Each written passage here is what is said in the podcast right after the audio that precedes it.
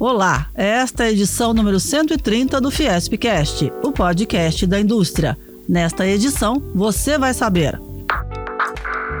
SCAF afirma que cadeia produtiva da construção tem papel fundamental na retomada da economia pós-pandemia.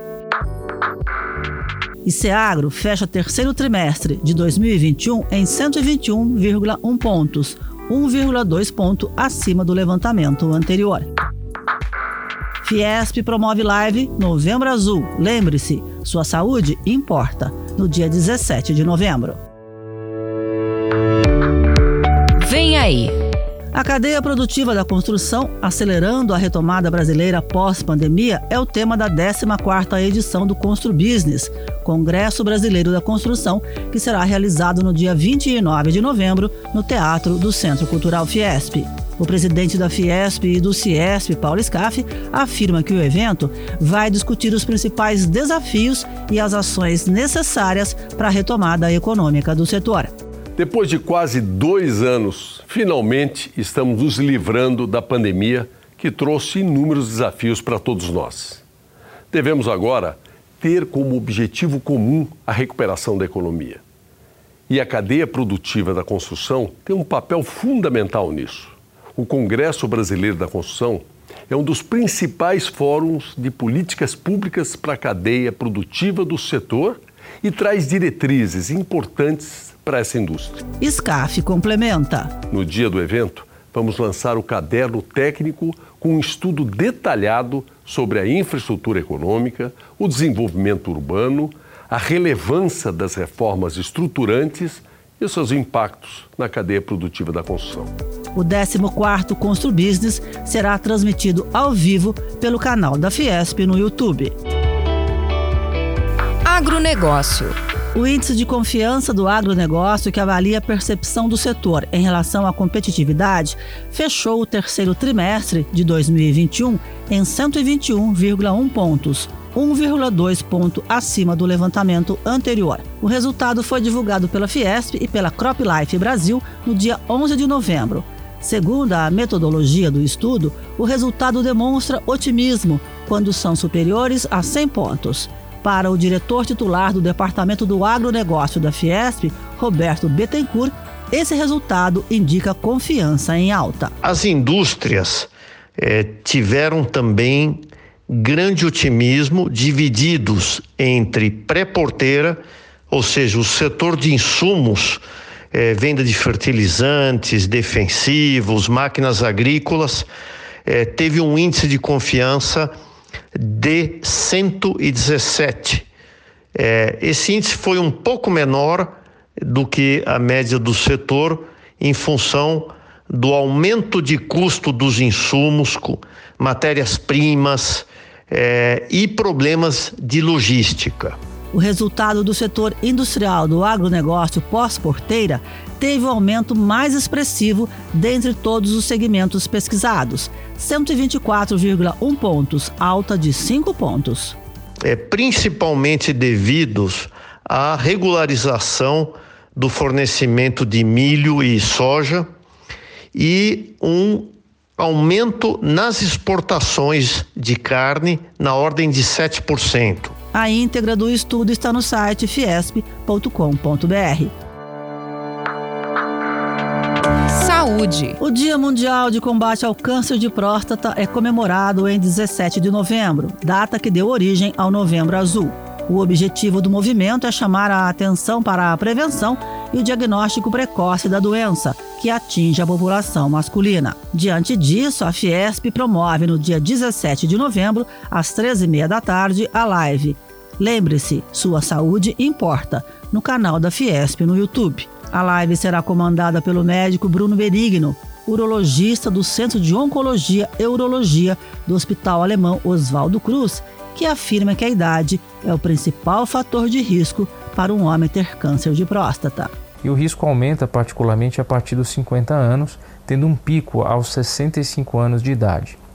Outro fator de risco muito conhecido são aqueles homens que têm familiares de primeiro grau que manifestaram câncer de próstata, em particular aqueles que o seu familiar manifestou a doença antes dos 60 anos de idade. E só para ter uma ideia de números, é, em torno de 65 mil homens são diagnosticados todos os anos com câncer de próstata. Vale ressaltar que o câncer de próstata é o mais frequente entre os homens depois do câncer de pele. E mais, a grande maioria não apresenta sintomas. 80 a 90% dos homens que descobrem um câncer de próstata não sentem absolutamente nenhum sintoma, né? É, tipo perda de peso, sangramento para urinar, dor nas costas, são sintomas que ocorrem muito raramente e apenas em estágios muito avançados da doença. Isso não quer dizer que, que você não possa ter câncer de próstata. E é por essa razão que o preventivo, com diagnóstico precoce de homens sem sintomas com mais de 50 anos, é fundamental então, grave isso: câncer de próstata é uma doença silenciosa. A live Novembro Azul, lembre-se, sua saúde importa, é de graça e as inscrições podem ser feitas no site bit.ly barra Novembro Azul Live.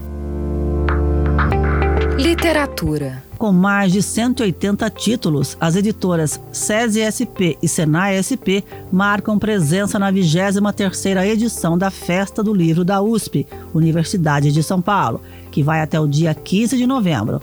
O evento é tradicional e muito importante para o mercado literário desde 1999. Pelo segundo ano consecutivo, devido à pandemia, a feira acontece de forma totalmente online. As editoras SESI SP e Senai SP participam do evento desde 2016. Roberta Atene, analista de comunicação e promoção das editoras, ressalta. Para nós, levar os nossos títulos para estes eventos é uma possibilidade de ter conexão com os nossos leitores, com o nosso público, interagir, divulgar os nossos títulos e falar um pouco mais sobre a nossa missão da casa, que é a educação. A SESI SP Editora levou para a Festa do Livro da USP lançamentos imperdíveis, a exemplo de A Sombra de Conrad, A Menina e o Leão e Palavra Cigana. Para a Senai SP Editora, há a oportunidade de ter acesso ao Checklist do Gênio, nosso recente lançamento, o Inovação Horizontal e o Design Economia Circular.